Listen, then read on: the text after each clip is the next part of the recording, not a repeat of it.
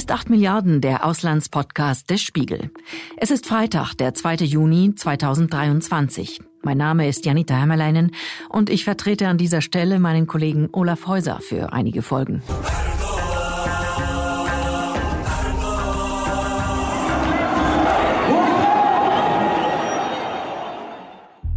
Wir gehen in dieser Folge noch einmal diesem Jubel nach.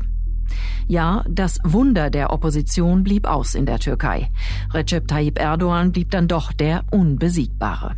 Mit freundlicher Unterstützung übrigens von Wählerinnen und Wählern in Deutschland. Was hat das für Konsequenzen? Wird das Land, wenn möglich, noch autoritärer? Und mit einer wie breiten Brust wird Erdogan demnächst gegenüber dem Westen auftreten? Darüber spreche ich mit Özlem Topschuh und Maximilian Popp aus unserem Auslandsressort. Beide haben die Wahlen vor Ort beobachtet und ich habe sie am Mittwoch in Istanbul erreicht. Wir haben jetzt einen Augenblick Zeit gehabt, um den Wahlkrimi in der Türkei, den ihr über Wochen vor Ort beobachtet habt, zu verdauen. Wie würdet ihr die Stimmung im Land gerade beschreiben? Ja, sehr unterschiedlich, ne? Äh, äh, fragt zehn Türken, kriegst du 15 Antworten. Max und ich haben das ja schon oft beschrieben, wie zerrissen das Land äh, ist. Und nicht mal das Wort zerrissen beschreibt es eigentlich so treffend, weil die Zerrissenen untereinander nochmal zerrissen sind. Guckt man ins Oppositionslager, ähm, ist da schon eine recht große Depression und Enttäuschung, aber auch so eine Wut über die, über die Wähler der Gegenseite. Ja, und die Erdogan-Anhänger, ähm, die wir ähm, am Tag der Stichwahl oder besser gesagt am Abend äh, so mitbekommen haben auf, der, auf den Straßen von Ankara, die sich auf den Weg Richtung Palast gemacht haben, da war natürlich ausgelassene äh, Stimmung, Autokorsos, Jubel, Heiterkeit, große Freude. Auch wir hatten in der, in der Spiegel-Titelgeschichte vor der Wahl geschrieben, dass diesmal die Abwahl Erdogans denkbar sei. Und irgendwie schien auf einmal das Ende der Ära Erdogans zum Greifen nah. Und wenn wir uns jetzt ähm, hier einen kurzen Moment der Selbstreflexion erlauben, war da Wunschdenken mit dabei oder lagen wir da einfach irgendwie falsch?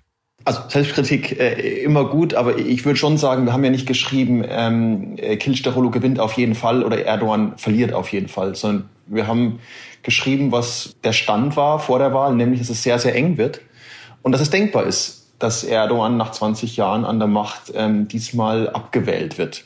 Die Umfragen waren sich da weitestgehend einig. Da lag Kılıçdaroğlu zum Teil sehr weit vorne. Und es sind natürlich gravierende Dinge in diesem Land passiert. Also wir hatten hier äh, Rekordinflation, Währungsverfall, das Erdbeben mit mehr als 50.000 Toten, mit einer unkoordinierten Reaktion der Regierung. Also sehr, sehr viel Wut im Land. Deswegen ähm, standen die Vorzeichen schon auf eine Abwahl. Ähm, dass es am Ende anders gekommen ist, war eine Überraschung für mich, für uns, glaube ich, aber auch für ganz viele hier in der Türkei. Selbst innerhalb der Regierungspartei AKP dachten einige, dass es dieses Mal nicht mehr reichen würde. Also ich würde mich das nicht zu sehr in den Staub werfen wollen, weil am Ende klar, es ist eben auch Teil einer, einer Demokratie, dass so ein, so ein Wahltag dann immer auch ein Stück weit unberechenbar ist. Nun hatten Wahlbeobachter nun durchaus auch Kritik geäußert am Wahlvergehen. Beim ersten Mal wie auch bei der Stichwahl, gibt es denn überhaupt Anlass zu bedenken, was das Ergebnis angeht? Naja, also was man mit Sicherheit sagen kann, ist, dass es kein fairer Wahlkampf war. Ne? Also äh, ich weiß, also vor allem die OSZE-Beobachter äh, haben einiges zu kritisieren gehabt am Wahltag selber. Aber die Frage nach der Fairness und nach der, nach der freien Wahl sozusagen kann sich eigentlich nicht allein auf den Wahltag an sich beziehen, sondern man muss ja den ganzen Prozess vorher betrachten. Das haben wir ja auch ähm, gemacht, Max und ich, als wir den Wahlkampf beobachtet haben. Äh, das war ja alles andere als fair. Das ist ja kein, kein fairer Wahlkampf. Das ist ein Wahlkampf in einem autoritären System oder immer autoritär sich gebenden System, das aber Wert legt darauf, konkurrierend zu sein oder so eine Art von Wettstreit zuzulassen äh, für seine Legitimation. Das ist Erdogan ja auch wichtig zu gewinnen.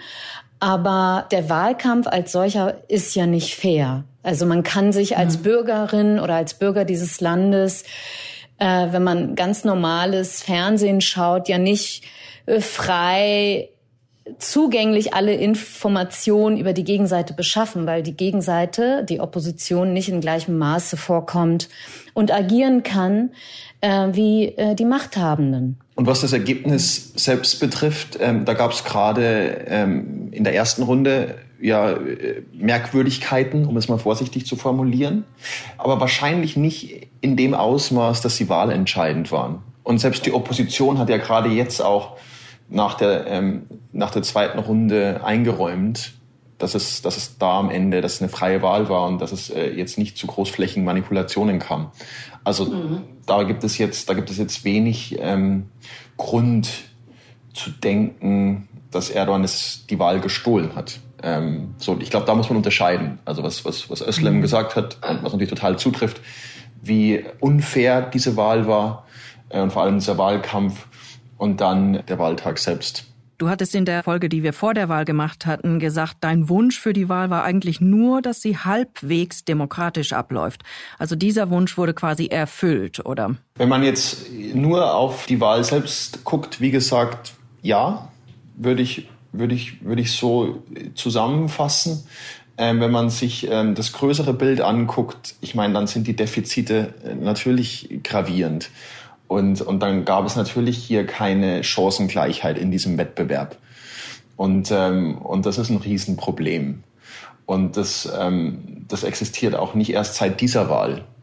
Ähm, da ist einfach, äh, da ist es einfach so, dass, dass dieser demokratische Wettbewerb mit sehr ungleichen Mitteln geführt wird. Und das ist ein Zustand, der auf jeden Fall zu beklagen ist ähm, und der natürlich einfach auch vieles über den, über den Zustand der, der türkischen De Demokratie im Allgemeinen verrät.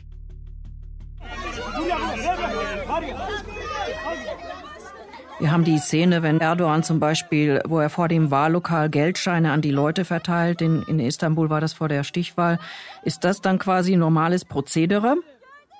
Ich glaube, das kam vorher äh, schon vor. Also Erdogan, äh, man kann so eine Serie äh, daraus machen, was Erdogan schon alles äh, in, in, ins Volk gewissermaßen geworfen hat. Ja, also Teebeutel, Teebeutel, Teebeutel Geldscheine. Also es ist jetzt nicht ganz ähm, unbekannt, also äh, Geld an Kinder zu verteilen an äh, Festtagen sozusagen, also äh, am Opferfest und so. Das ist normales äh, Prozedere, aber ein, ein Staatschef, es muss, man muss es immer so ein bisschen differenzieren. Ein Staatschef, vor dem Wahllokal. Genau, vor dem Wahllokal sich so wie so ein Übervater zu zu gerieren, der dem Volk irgendwie so äh, Geld äh, verteilt, also auch wenn es sozusagen nur an Kinder ist, ist schon ein seltsames Bild. Das würde ich auch tatsächlich eher unter seltsam, kurios, vielleicht etwas abstoßend verbuchen.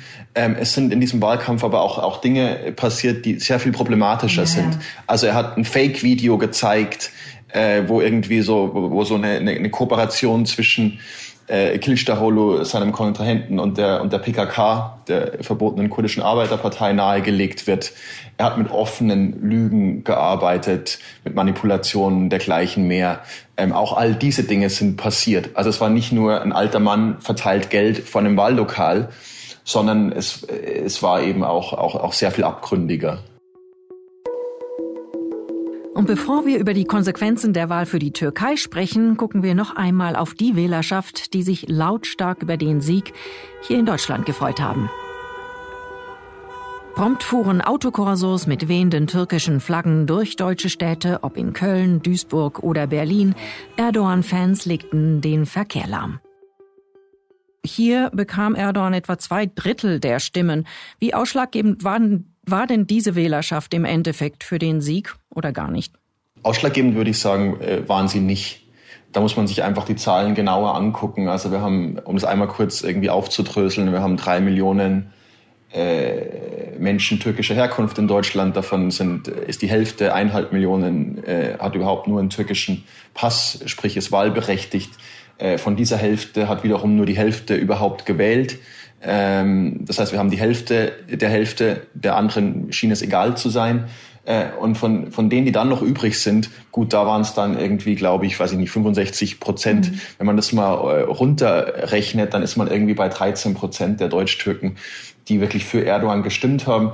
Ähm, das waren nicht die Stimmen, die hier äh, den entscheidenden Unterschied gemacht haben.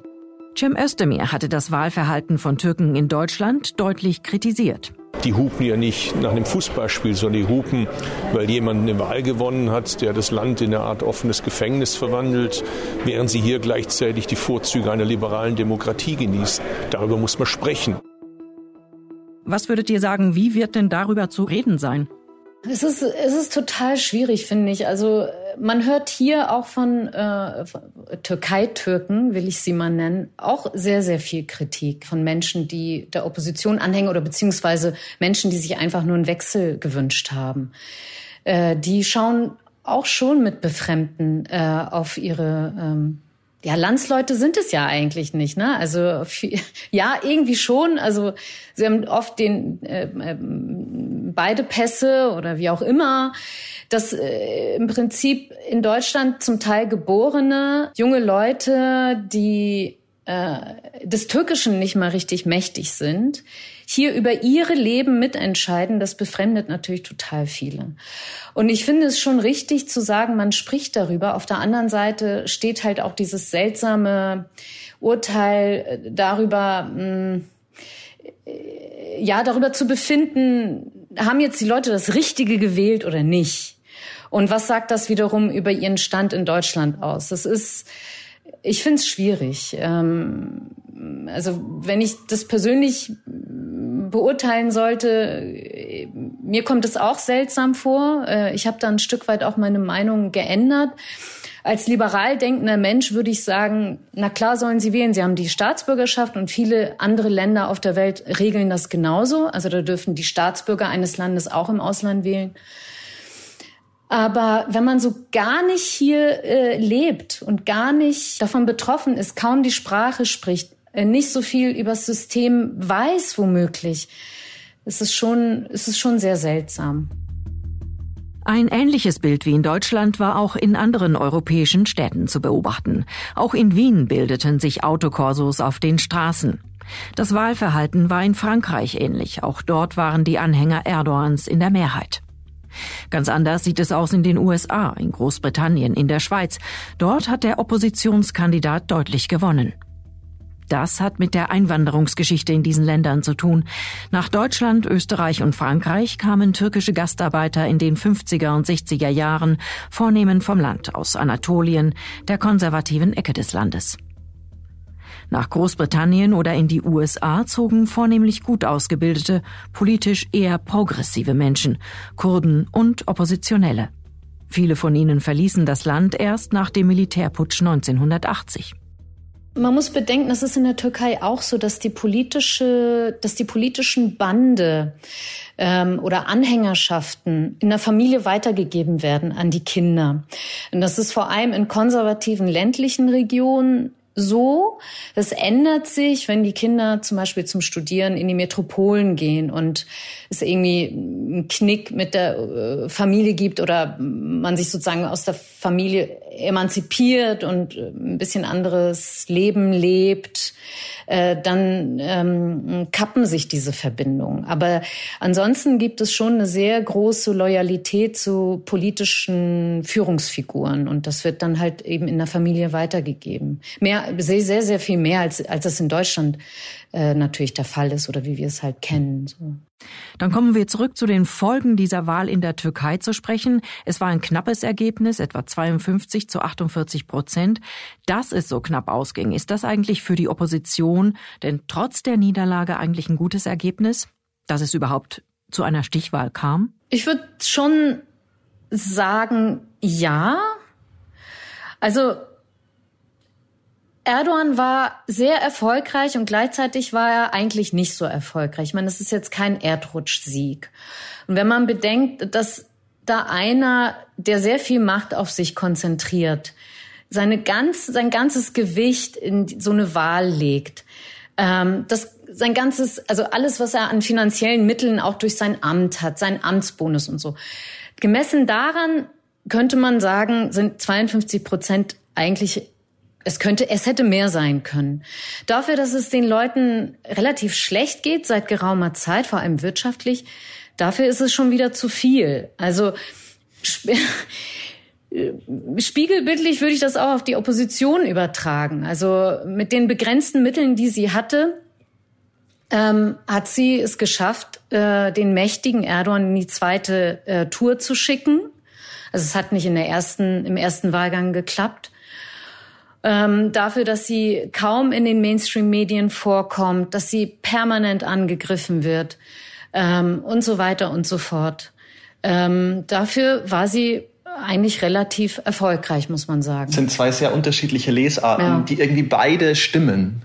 Und was aber schon bemerkenswert ist, wie viel in der Türkei permanent passiert. Also wir hatten Sie angeschnitten hier die Wirtschaft, das Erdbeben, der Demokratieabbau, die Massenverhaftungen. Wenn man noch weiter zurückdenkt, Massenproteste im Gezi-Park vor heute genau zehn Jahren, äh, der Putschversuch 2016 und, und, und.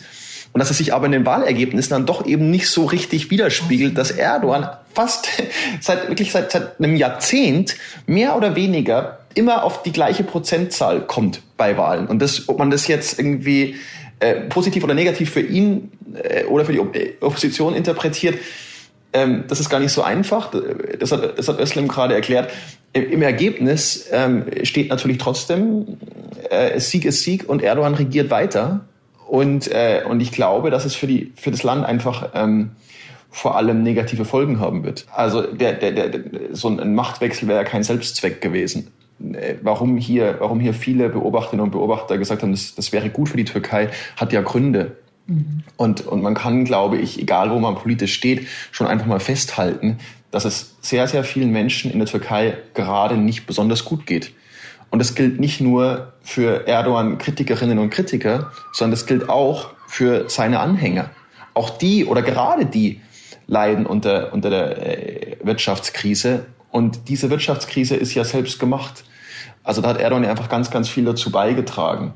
Deswegen, ob man, egal wie man das Ergebnis jetzt äh, äh, deutet, also für wen es ein Sieg ist, für wen eine Niederlage, ob es jetzt ein, ein gutes oder ein, ein, desaströses Ergebnis für die Opposition ist, am Ende wird, wird, bleibt, dass, dass Erdogan weiter regiert und, und sehr wahrscheinlich auch seinen Kurs der vergangenen Jahre fortsetzen wird und, und, und, und der Kurs, ich glaube, das, das kann man, das kann man, das kann man schon sagen.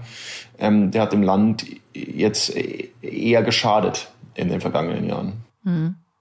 Kann man sagen, dass es auch hier in diesem Fall dann letzten Endes dann doch der Fall war, dass es quasi dieses traditionelle It's the economy stupid und es ging den Leuten eigentlich ums Geld und äh, sie hatten vielleicht Zweifel, um Experimente mit einer neuen Führung machen zu wollen? Ich würde sagen, gerade nicht. Also ich würde, also meine, meine Deutung, also kann man vielleicht auch, kann man auch sicher auch anders sehen. Aber meine Deutung wäre, dass es gerade nicht die Economy ist stupid, sondern dass in dem Fall Identitätspolitik über Sachpolitik triumphiert hat. Und dass die Frage der Zugehörigkeit, des Selbstwertgefühls, der Religion, viele Dinge, die Erdogan repräsentiert, so weiche Faktoren, dass die am Ende wichtiger waren als Wirtschaftszahlen, dass sie wichtiger waren als die Inflation oder wichtiger als, als der Niedergang der Lehrer. Sicher, es hat bei manchen schon auch, war glaube ich schon auch so die Überlegung, hm, wir wissen nicht, ob es mit der Opposition, ob es mit Klitschdaholo wirtschaftlich wirklich besser werden würde. Aber ich war wenige Tage vor der Stichwahl noch in Ostanatolien unterwegs, in einem, in einem Ort, wo bei der, bei der Stichwahl dann, glaube ich, 82 Prozent der Menschen für Erdogan gestimmt haben, absoluter Rekord. Und mein Eindruck da war, dass denen so diese harten Wirtschaftsfragen und all diese Dinge äh, mehr oder weniger, ich würde nicht sagen egal, aber nicht so wichtig sind. Und dass, dass, dass für die wirklich Erdogan einfach diesen starken Führer repräsentiert. Äh, jemand, der sie versteht, äh, jemand. Einer von ihnen. Einer von ihnen. So absurd es ist. Ich meine, der Typ wohnt in einem, in einem Palast, äh, äh, viermal so groß wie der Buckingham Palace, äh, mit irgendwie tausend Zimmern und präsentiert sich immer noch als so der Mann des Volkes. Und die Leute nehmen es ihm aber ab. Und er findet irgendwie einen Ton, äh, und ich glaube, das ist, was, was, was, was ihm Wahlen in der Vergangenheit gewonnen hat. Und ich glaube, am Ende war es das auch, was ihm jetzt diese Wahl warum er diese Wahl gewonnen hat. Wichtiger als, als jetzt Wirtschaftsfragen. Ja, vor allem, wo du sagst, er findet den Ton. Ich meine, interessanterweise, er, er, er findet den Ton ja wirklich, äh, äh, wenn er singt auch. Also er singt den Leuten ja sogar was vor. Also das, er präsentiert sich so sehr als Mann des Volkes, obwohl er das ja, er, ist ja Meilen, Lichtjahre äh, weg von der Bevölkerung, so wie Max das gerade sehr schön mit dem Palast gesagt hat. Ne? Aber dann stellt er sich halt nach, der, nach dem nach dem Sieg sozusagen äh, da in Istanbul hin auf dem auf dem Bus und singt erstmal eine Runde, so einen arabesken Song, den alle kennen und dann ist er wieder ganz bei denen irgendwie und sie nehmen es ihm ab. Und sie nehmen ihm halt ab, eben durch dieses Identitätspolitische, dass er das schon mit der, mit der Wirtschaft auch wieder in den Griff kriegen wird, weil er ist halt unser Führer, so. Du hattest ja, Max, auch darüber geschrieben, dass äh, wie der Herausforderer Kilicdaroglu vor der Stichwahl dann noch versuchte, Erdogan quasi rechts zu überholen. Das hatte mich ehrlich gesagt etwas überrascht. Ähm, dich auch oder dachtest du, na, so muss das jetzt äh, versuchen zu punkten? Nee, es hat mich schon überrascht und es war ja quasi die, die Verneinung seiner Kampagne zuvor. Weil was, was Kilicdaroglu gemacht hat und was ja auch ein äh, erfrischend neuer Ansatz war, war zu sagen, hey, lass uns mal aus den alten Lagern rauskommen. Ähm, wir bringen hier äh, verschiedene Milieus zusammen, äh, Gläubige und weniger Gläubige, die Mitte-Links, in Teilen Mitte-Links-Partei CAP, also seine eigene, zusammen mit den Nationalisten. Ähm, wir setzen hier auf Hoffnung statt auf Angst. Also eine positive Kampagne. Äh, auch da das Gegenteil von Erdogan. Also weniger hier Angst besetzt, sondern eher zuversichtlich, optimistisch nach vorne gerichtet. Dann ist das schiefgegangen äh, in der ersten Runde offensichtlich. Er hat äh, ja nicht gewonnen, sondern er lag deutlich hinter Erdogan. Und dann hat er diese radikale Wende vollzogen, die jetzt rückblickend einfach wie so ein, ein Stück weit wie eine, weiß nicht, Özlem, wie eine, wie eine Verzweiflungstat mhm. äh, auf mich, auf mich wirkte. In der Hoffnung, nationalistische Wählerinnen und Wähler doch noch für sich gewinnen zu können. Weil gerade im Lager der Nationalisten es eben nicht ganz so eindeutig verteilt war. Da haben dann viele Erdogan gewählt, aber ich glaube, da ist jetzt die Begeisterung für ihn möglicherweise nicht ganz so groß. Und dann gab es noch diesen dritten Kandidaten in der ersten Runde, äh, Sinan Oğan, der überraschend stark abgeschnitten hat mit fünf Prozent. Und ich glaube, die Rechnung äh, bei, bei Kılıçdaroğlu und seinen Leuten war, okay, wenn wir die auf unsere Seite ziehen, dann können wir es vielleicht doch noch gewinnen. Ähm, das war eine taktische, das war ein taktisches Manöver das sich halt nicht ausgezahlt hat. Es hat dann am Ende nicht, nicht geklappt, weil er eben auch nicht ganz glaubwürdig war und weil ihm viele, glaube ich, nicht abgenommen haben, so dass er, dass er, dass er jetzt irgendwie genau das Gegenteil von, von, von, von, von dem sagt, was er irgendwie ähm, über Monate zuvor im, im Wahlkampf vertreten hat. Mhm. Also Kilicdaroglu bleibt der ewige Verlierer, ähm, als der er schon benannt wurde vorher. Aber wie geht es denn für die Opposition im Land jetzt weiter? Gute Frage. Also ähm es wird nicht einfacher, äh, sehr wahrscheinlich. Das ist jetzt auch keine überraschende These. Ähm, das Bündnis, äh, das sich hinter Kılıçdaroğlu gebildet hat, es ist eine große Frage, ob die so zusammenbleiben werden. Wahrscheinlich eher nicht. Jeder wird eher vielleicht gucken, wo seine oder ihre Partei bleiben wird. Ähm, es gibt ja eine Oppositionsführerin, die im Übrigen auch immer gegen die Kandidatur von Kılıçdaroğlu war, äh, obwohl sie Bündnispartnerin war. Und mit dem ersten Tag nach der Wahl wurde ja schon, wird ja schon über die nächste wichtige Wahl gesprochen, nämlich die Kommunalwahlen im nächsten Jahr. Und da natürlich in erster Linie über die Wahl in Istanbul. Und jetzt muss ich zeigen, wie die CHP, also die Republikanische Volkspartei, ja, wie die sich jetzt aufstellt, ob sie, ob der vielversprechende Oberbürgermeister von Istanbul ähm, an die Spitze mm, kommt, ähm, ob es da einen Parteitag, also ob das äh, beim nächsten Parteitag ähm, sich entscheiden wird, wahrscheinlich im Herbst oder ob Kılıçdaroğlu den Fehler macht. Ähm, also ich würde es, oder viele mm, werden es wahrscheinlich auch wie ich als Fehler sehen, ähm, am Stuhl kleben bleibt, weil er unbedingt äh, die Kommunalwahlen sozusagen noch mitorganisieren will. Das wird wahrscheinlich so eine entscheidende Frage sein, wie es der säkularen Partei ergehen wird. So. Die Frage ist ja auch, wie viele äh, Rückschläge, Niederschläge eine Opposition irgendwie so einstecken kann. ich meine, es geht jetzt seit 20 Jahren so. Das war die 13. Mhm. Abstimmung in Folge, die Erdogan gewonnen hat. Und äh, wir hatten es ja äh, eingangs gesagt, dieses Mal war die Hoffnung eben sehr, sehr groß. Umso größer ist jetzt die Enttäuschung. Und da irgendwann nicht komplett demoralisiert zu sein, nicht fatalistisch zu sein, ist schwer. Und wenn man jetzt hier mit, mit Leuten in Istanbul, Ankara und so weiter spricht, also jetzt gar keine GAP-Funktionäre, aber einfach auch hier Menschen, die für die Opposition gestimmt haben. Da sagen ganz viele, hey, was, was soll das eigentlich noch? Und, und, und viele denken tatsächlich auch drüber, drüber nach, das Land zu verlassen. Mhm. Und es haben sich ja in den, in, in den vergangenen Jahren schon ganz viele auf den Weg gemacht. Und es sind oft die, die, die Schlausten, die am besten Ausgebildeten, die, die eben jetzt sagen, ich sehe hier für mich keine Zukunft mehr und die nach Berlin gehen oder nach London oder wo auch immer, die sind ja gefragt. Ähm, und so, man kann es ihnen auch nicht verdenken.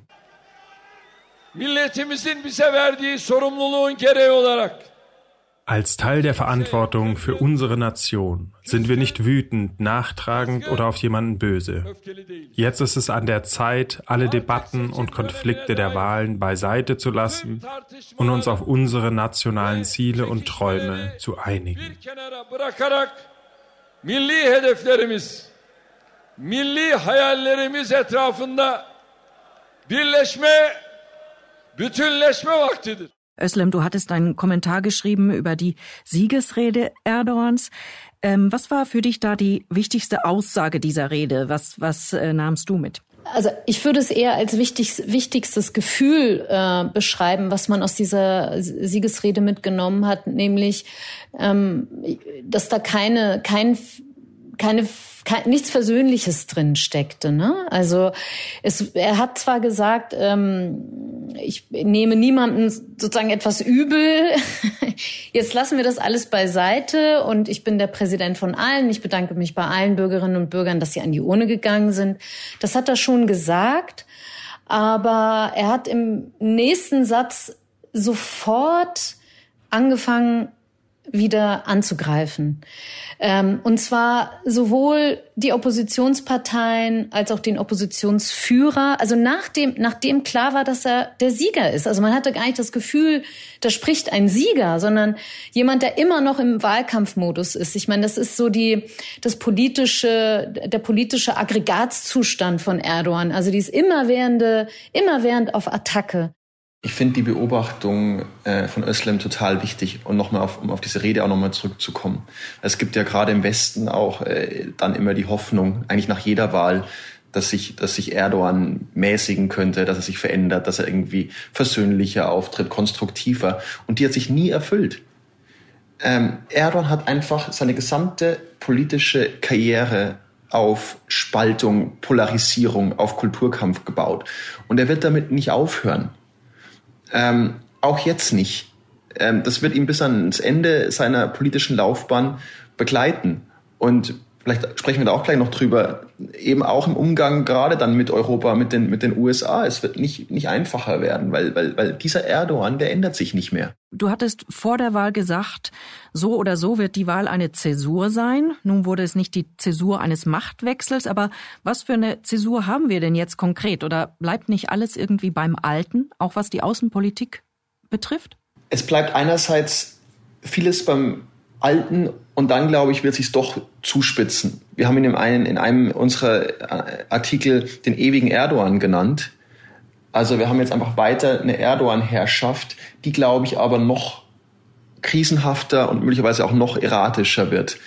Ähm, was schlicht an den, an den Umständen auch liegt. Ähm, da ist zum einen, hatten wir jetzt ein paar Mal gesagt, die Wirtschaftskrise, von, von, von der viele glauben, dass sie sich, dass sie sich weiter zuspitzen wird, dass möglicherweise sogar ein, äh, ein Staatsbankrott droht äh, im Herbst.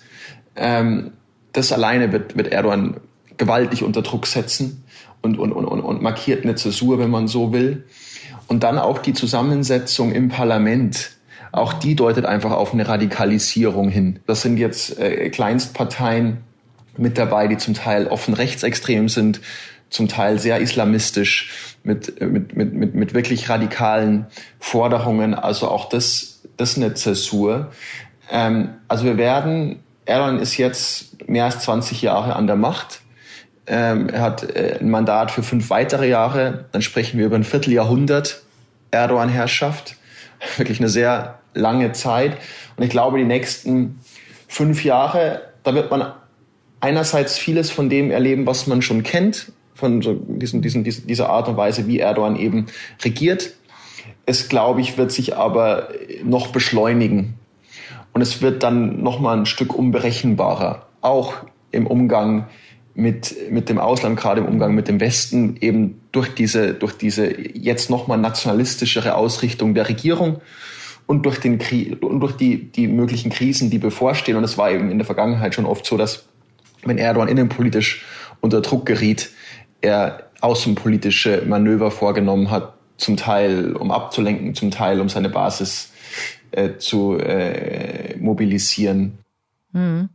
Aber bei all der Geldknappheit, die da auch herrscht, ähm, kann er trotzdem mit einem großen Schub an Selbstbewusstsein nach dem Sieg dem Westen gegenübertreten?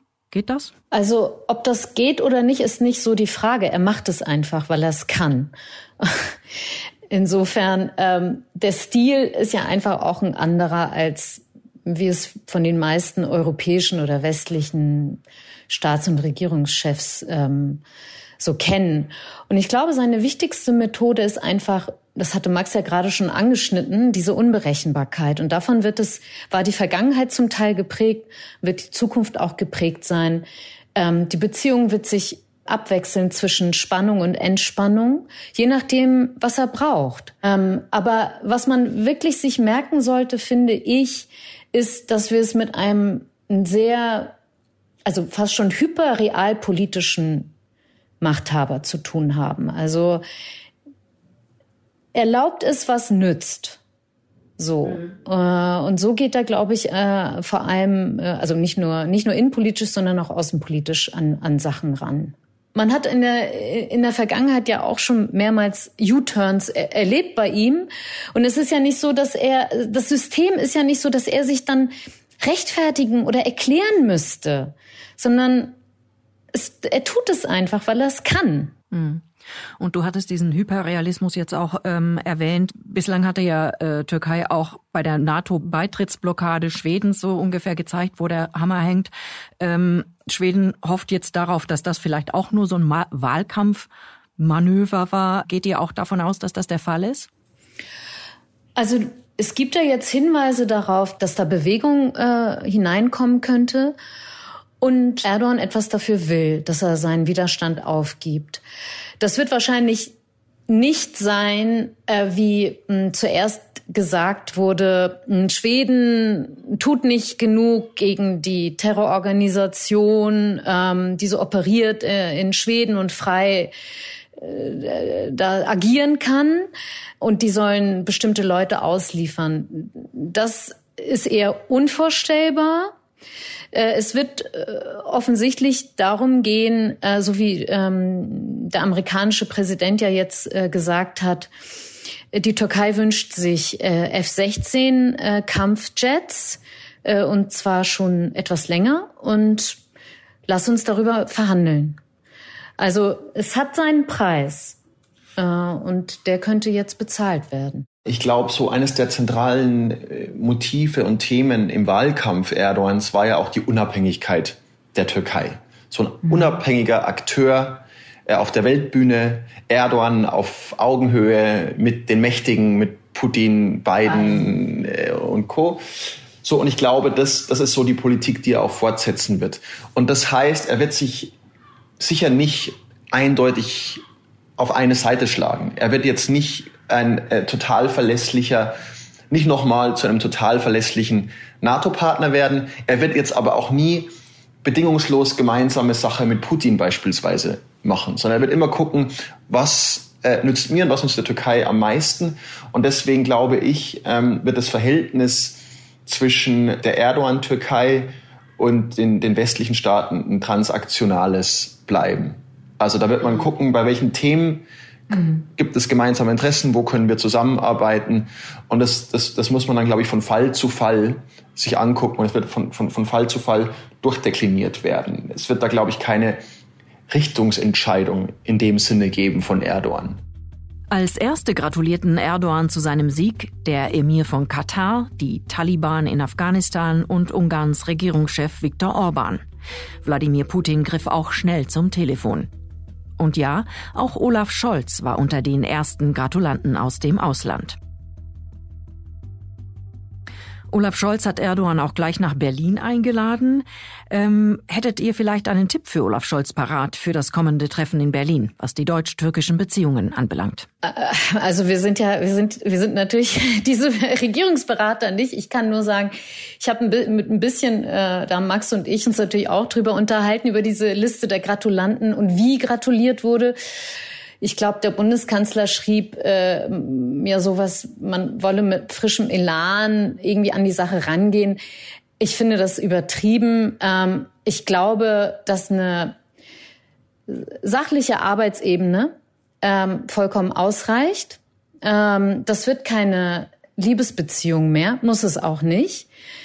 Ähm, die Türkei ist natürlich zu wichtig, um, um, um sie zu ignorieren oder irgendwie die Beziehung runterzufahren und so weiter. Ähm, wir brauchen uns also gegenseitig, das ist schon schon klar, aber ich würde es mit so ja bei den weichen Faktoren, also jetzt bei der bei der Gratulation und und diese diese Sachen oder es gab ja äh, mal diese äh, den Besuch von dem türkischen Außenminister damals bei Sigmar Gabriel äh, bei ihm zu Hause in Goslar und so ähm, solche Dinge äh, braucht man nicht. Ähm, man sollte auch immer wieder ganz klar ansprechen, die Situation der demokratischen Zivilgesellschaft, Freiheitsrechte und so weiter. Ähm, das gehört auch dazu. Also keinerlei Experimente in Sachen deutsch-türkische Beziehungen. Das ist so, zu, was wir zu erwarten haben. Es gibt verschiedene Ebenen ja in den deutsch-türkischen Beziehungen. Es gibt die Ebene, äh, die Regierungsebene, Erdogan, Scholz und wie man sich eben mit dem, mit dem Machthaber in Ankara arrangiert. Aber die Türkei ist für Deutschland ja auch nicht ein Land wie jedes andere.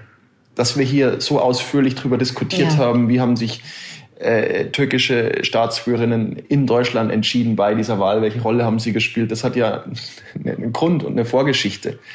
Und, und deswegen finde ich es schon auch wichtig, dass man sich dass sich Deutschland diesem Land auch in gewisser Weise verpflichtet fühlt und auch den 48 Prozent der Menschen, die nicht für Erdogan gestimmt haben. Und man sich schon auch die Frage stellt, was können wir denn tun, um hier die, auch die türkische Zivilgesellschaft zu unterstützen? Ähm, und nur ein Beispiel, ich finde die Visumspolitik wirklich problematisch. Das ist dass es für, selbst für gut ausgebildete, proeuropäische Türkinnen und Türken so schwierig ist, auch nur ein Touristenvisum für Deutschland zu bekommen, ist für mich nicht nachvollziehbar. Und vielleicht zuletzt ähm, noch eine persönliche Note. Ihr seid ja kreuz und quer durch das Land gereist die letzten Wochen ähm, und habt diesen gesamten Wahlmarathon hinter euch gebracht. Mit welchem Gefühl kommt ihr denn zurück nach Deutschland? Es sind auf jeden Fall gemischte Gefühle. Also Natürlich, ich meine, du hast am Anfang angesprochen äh, die Selbstreflexion und haben wir uns haben wir uns sozusagen ge geirrt oder war da irgendwie ein Wunschdenken dabei oder so, äh, dass jetzt vieles so auf auf Wechsel äh, äh, steht. Ich meine, das war ja das, was uns hier reflektiert wurde. Ne? Viele Menschen in der Türkei haben selber gesagt, ja, der, der Zeitgeist ist, ist langsam der hat sich verändert. Also irgendwie dieses Zusammen, sich zusammenraufen der Opposition und so, das, das hat schon, das hat schon seine Spuren hinterlassen. Ähm, insofern, äh, persönlich würde ich sagen, tut es mir für diese Leute leid, die sich einen Wechsel gewünscht haben und dafür wirklich mit ihrem ganzen demokratischen Gewicht dafür gekämpft haben für die wird es sicher nicht, nicht einfach. Und gleichzeitig ist es wirklich bewundernswert zu sehen, wenn Leute jetzt sagen, wir machen weiter und zwar genauso wie jetzt auf dem demokratischen Weg in Richtung einer zivilisierten, einem zivilisierten Umgang miteinander und einer Türkei, die irgendwann vielleicht mehr auf den Pfad von Demokratie und Rechtsstaatlichkeit zurückkehren wird? Ich kann da nur anknüpfen. Also mich hat diese, haben diese Monate der Recherche jetzt schon auch beeindruckt. Einfach, einfach zu sehen, ich meine, es wurde viel gesagt und viel geschrieben über die türkische Demokratie, äh, ihre Schwächen, ihre Defizite, aber eben auch das Gegenteil ist wahr. Ähm, ich fand das eindrucksvoll, wie, wie, wie, welche, welchen Stellenwert diese Wahl dann wieder spielte, wie hoch die Wahlbeteiligung war, 88 Prozent in der ersten Runde, wie es da eben schon diesen Austausch gab, die Auseinandersetzung, in welchem Land wollen, wollen wir leben, den, den, den Wahlkampf, auch wenn er in Teilen hässlich war. Trotzdem, das war, ein, es war eine demokratische Auseinandersetzung, ein demokratisches Gespräch und es gibt hier nach wie vor, auch das ist einfach, finde ich, eine der Erkenntnisse, die ich mitnehme, auch nach 20 Jahren Erdogan gibt es nach wie vor eine, eine sehr lebendige Zivilgesellschaft und äh, auch wenn nicht immer ganz, ganz fair und gerecht ist, einen Wettstreit um die politische Zukunft. Und das ist, glaube ich, was, was, was ganz unabhängig vom Ergebnis auf jeden Fall bleibt.